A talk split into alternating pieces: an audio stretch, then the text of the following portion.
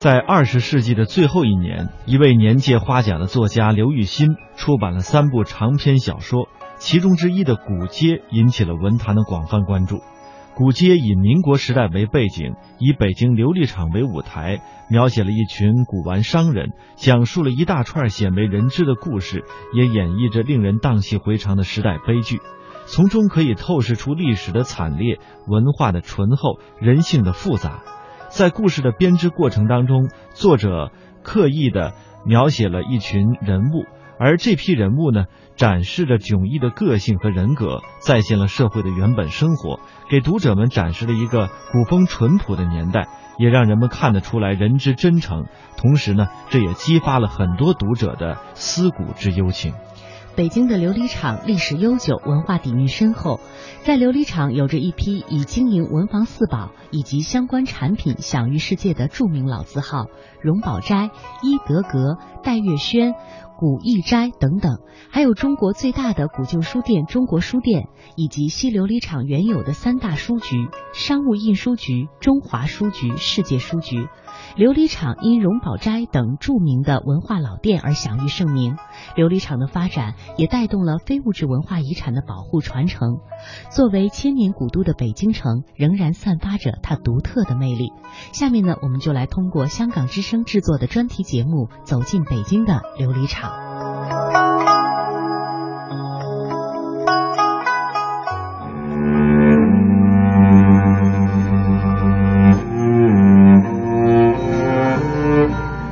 在张忠强师傅的眼里，九十年代的琉璃厂遭遇了它的瓶颈。市场经济的大背景下，虽说整个社会的经济状况越来越好了，反倒是琉璃厂的状况让人担忧。张师傅一家的生活也受到了影响。先是父亲制作的毛笔回头客少了，自然家里的进项少了。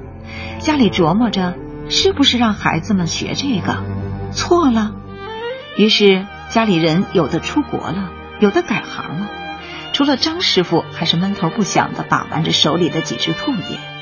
紧接着，一些老街坊慢慢的搬走了，大杂院里的邻居们见不着了，没法在一起天南海北的聊天了，街道看着好像冷清了。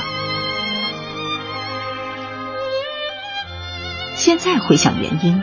一方面，这条文化街慢慢失去了大家伙熟悉的味道；另一方面，琉璃厂的古董书画品质好，价格低，当时有大量的中外顾客都往这里跑。但是生意好了，却导致不少店家的自律性变差，有人见利忘义，使假冒伪劣商品很快充斥了市场。我们知道，古董字画这些商品，唯有真实才有价值和吸引力。琉璃厂所售部分商品由真到假，直接造成了它由中兴坠入低谷。在这个过程中，可以说琉璃厂也经历了一次沧海桑田。戴月轩书记于天英，到九几年呢，又又在这个体制转换和这个社会的呃竞争，各种竞争因素都在里头了啊。当时有点市场。呃，计划经济向商品经济转换，向市场经济转换，当时还是无序的一种状况的时候，给琉璃厂也带来了很大的压力。比如说，我们卖毛笔，可能在计划经济的时候呢，我们代先负责北京市的统购统销，过去是给这几个店做生意，现在呢，就是外地的。小商小贩都进来了，他租一个小门脸儿，然后因为本家做生意难了，他就把他的店面租出去了。他可能，你要在胡同口挂一个架子，他就卖笔，他人工成本也低，他费用也低。那我们呢是正经的店，我们支付的人工成本和我们的综合费用要比他高，可能价格呢就就比他高，因为从各。综合成本来说，还有这个笔的质量的成本来说，都会比它高。这样，它无形呢就给给我们一个压力。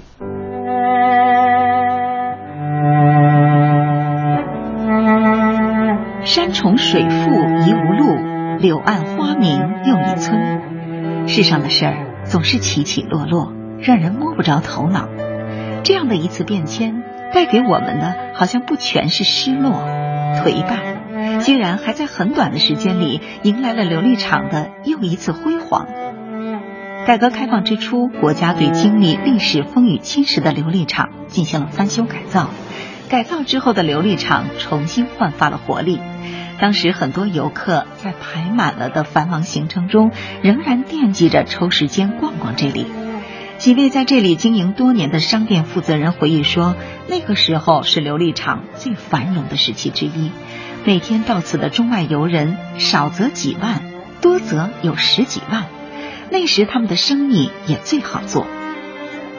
以研究北京风情闻名的叶祖福先生，也曾在一次逛过琉璃厂之后，写文章感慨地说：“这里是一条中兴的文化街。”戴月轩书记于天英，大家对老字号的这种信任，它的美誉度，大家认可了，觉得老字号的东西就是好，就是大家有品牌意识了，就社会发展了，社会进步了。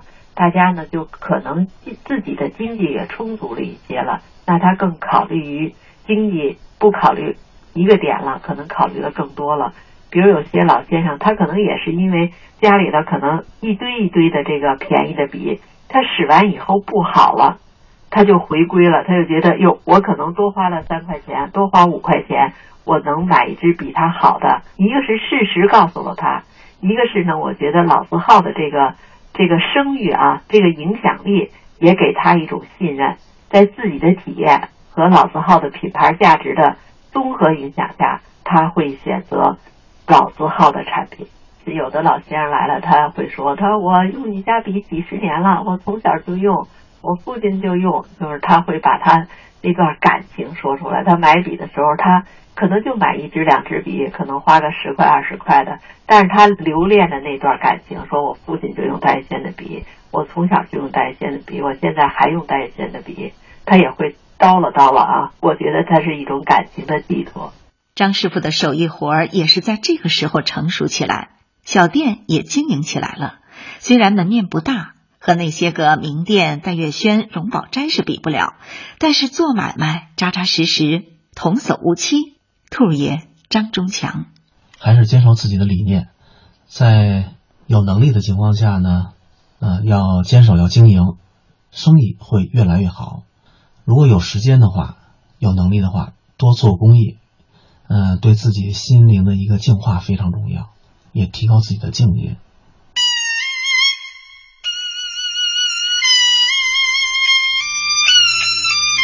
里面的原因，细细查看。也未必全然摸不着头脑。一方面，事物盛衰之间本就有客观规律；另一方面，这里毕竟一度是读书人心中的圣地。如果时间倒推，方圆中更是书古云集，文人出入。近水楼台先得月，清代学士王士祯、纪云、孙清言等人，甚至就寄居在琉璃厂一带。琉璃厂内人才济济，就连掌柜的、学徒的在内，谁没两把刷子？通玄斋的孙殿启一眼就能甄别古籍版本，被称为“活的目录”。翠文阁的魏长青是金石篆刻专家，天安门前人民英雄纪念碑的题词碑文就是他与弟子徐百涛所篆刻。文友堂的郑学刚修补古书可以乱真。他曾为一册残本送客《文苑英华》补配其中一页，连藏书家刘徽之反复审阅，竟都查不出来。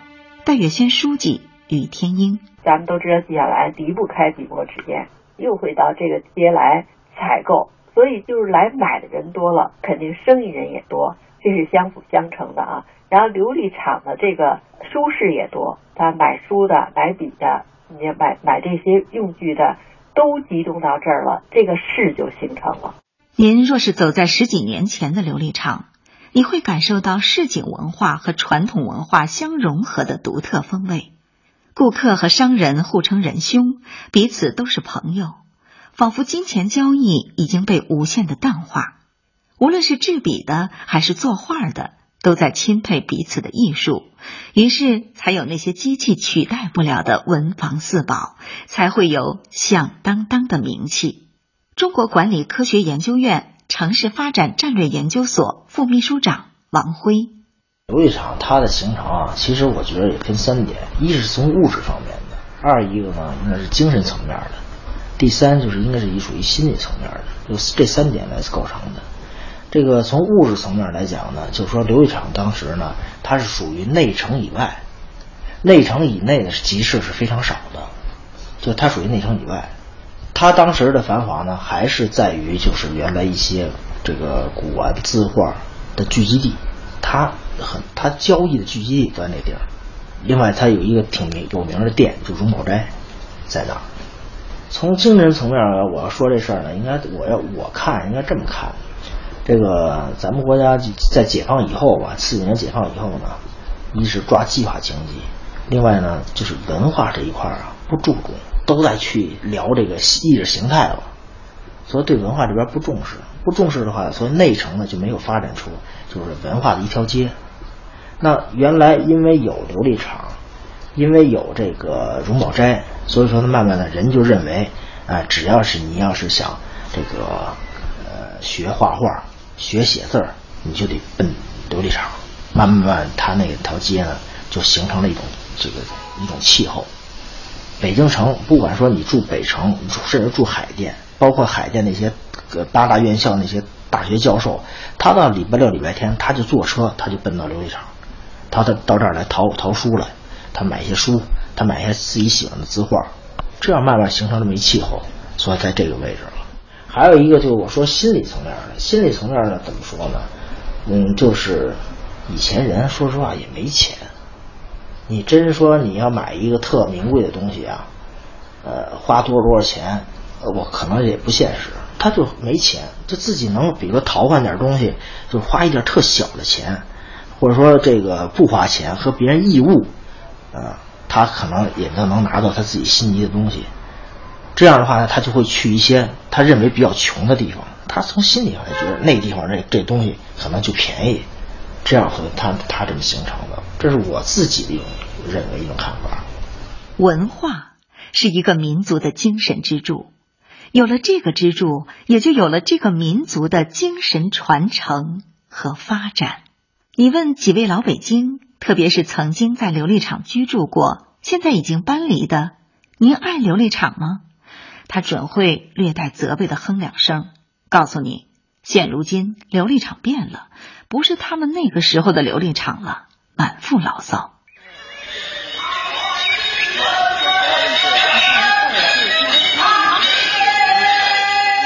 但是你问张忠强师傅，还有每天和他一起在街头巷尾哼唱京剧的、说相声的、练字的几位，他们会坚定的告诉你：当然了。他们不曾离开琉璃厂这条古街，不仅仅是因为琉璃厂滋养了他们的童年、少年和青年时光，也带给了他们轻松自如，用不着拼了命的找回忆，忆当年的苦楚，满心的是在自己熟悉的地界上喝着小茶，品着小酒，开着小店，悠哉悠哉的过日子的舒坦。这也是眼下琉璃厂的风貌了。你说它变了吗？当然，岁月境迁，没有什么能够抵挡得了变化。但是，你只要走进去，细细的读、看、听、摸、问、聊，依旧能够找得到琉璃厂的那般风光。还有就是结合了更多新时代赋予它的东西，这东西很难用好或者不好来形容，只知道这是事物发展的必然规律。你若强行把它留在过去，恐怕只能是逆势而为了。戴月轩书记，雨天英。中国文房四宝协会也给琉璃厂这条街呢命名为文房四宝第一街。琉璃厂这种模式，它这条街的模式，还有它的建筑风格，我觉得是无可替代的。它的存在，它的延续，应该取决于它内在的生命力。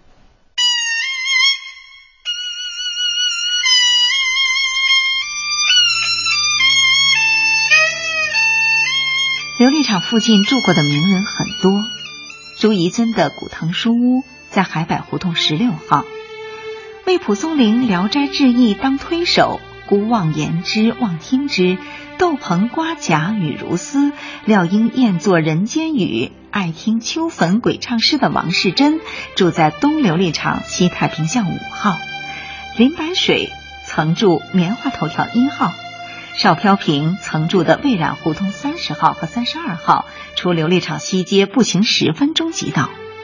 扬州八怪中最年轻者罗片曾经寄居的琉璃厂东门路南的观音阁，曾国藩、张之洞。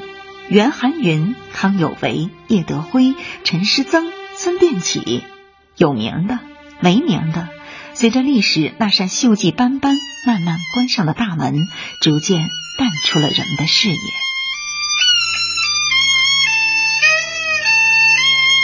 其实，所谓文化，就是我们这个族群的先人们活着所留下的那些东西。新生活是我们的向往。旧生活是我们的背景，一个民族的历史不可能如鱼缸那样透明，最少应该留下一面遮挡，那样在水族箱里生活的人们才会觉得安全。这就是这个时代的底色。戴月轩书记于天英，傅达佑原来呢，他就是在对面的胡同里头，姚江胡同住着，然后他呢，现在他的儿子。都五十多岁了啊，也继承他这个技艺，拓片呀、刻字啊。他呢，就是从老一辈到子一辈，都跟戴月仙有着交往，用戴月仙的笔，啊，到戴月仙来，哎，做一做，看一看，他这段感情还是有的。马国庆先生，他呢，他父亲也是做拓片，也是做这种鉴赏的。他现在呢，就是拓片这块，他也。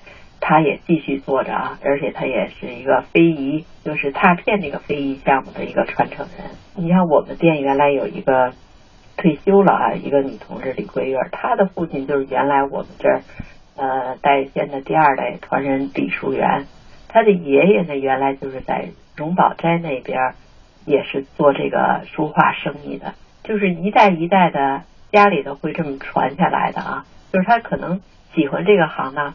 愿意让这个子女进入这个行当。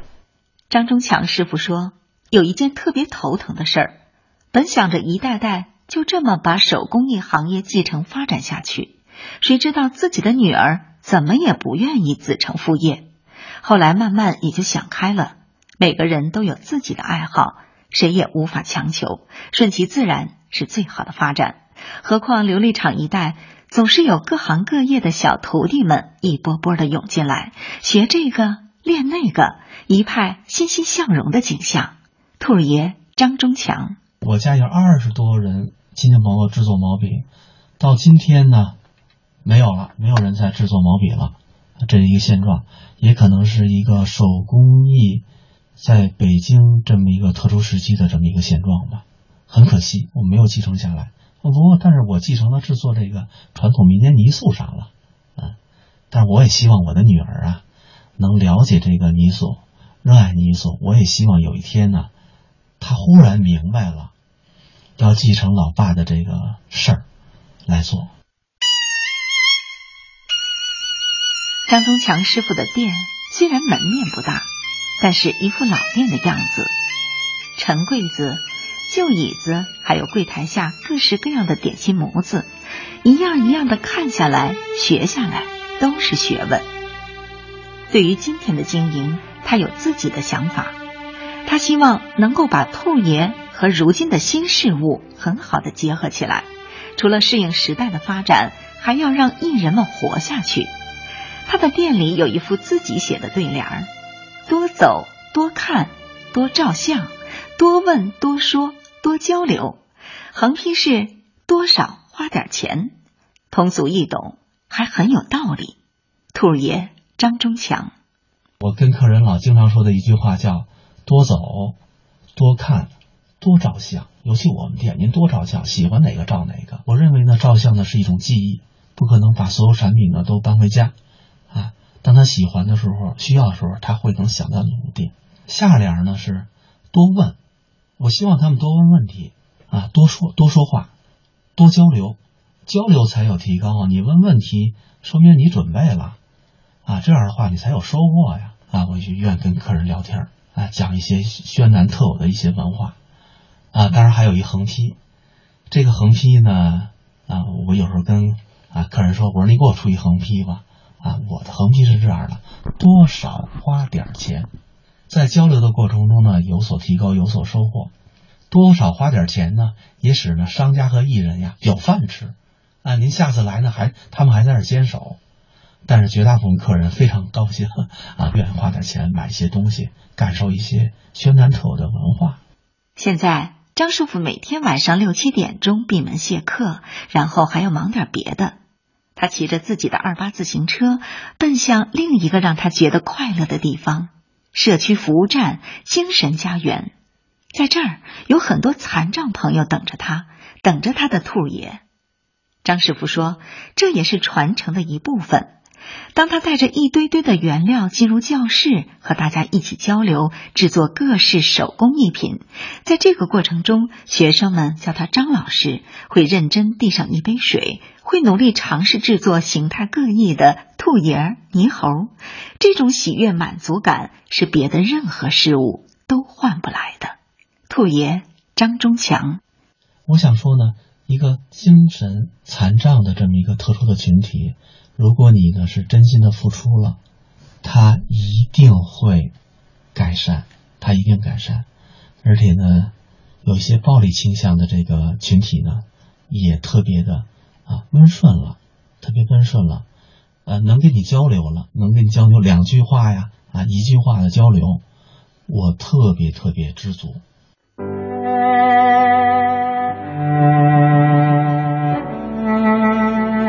师傅的这些特殊的学生们，也在动手动脑之余感受到了快乐，因为他们的作品会出现在琉璃厂的小店里，有各方来客询问，张师傅就会认真自豪的把这些作品介绍给大家，获得赞赏，甚至被收藏起来。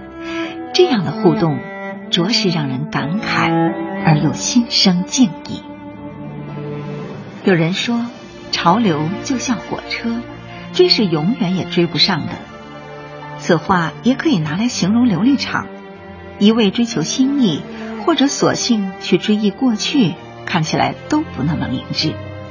倒不如学学张忠强师傅，感受着，并且快乐着，脚踏实地的生活着，稳稳当当的前进着，每一天都是充实的，有滋味儿。日子莫过于此。琉璃厂于他们而言是家，于我们而言，更像是马车上的轮子，一圈一圈的走过，留下的除了源头活水，还有抹不去的来自生活的味道和印记。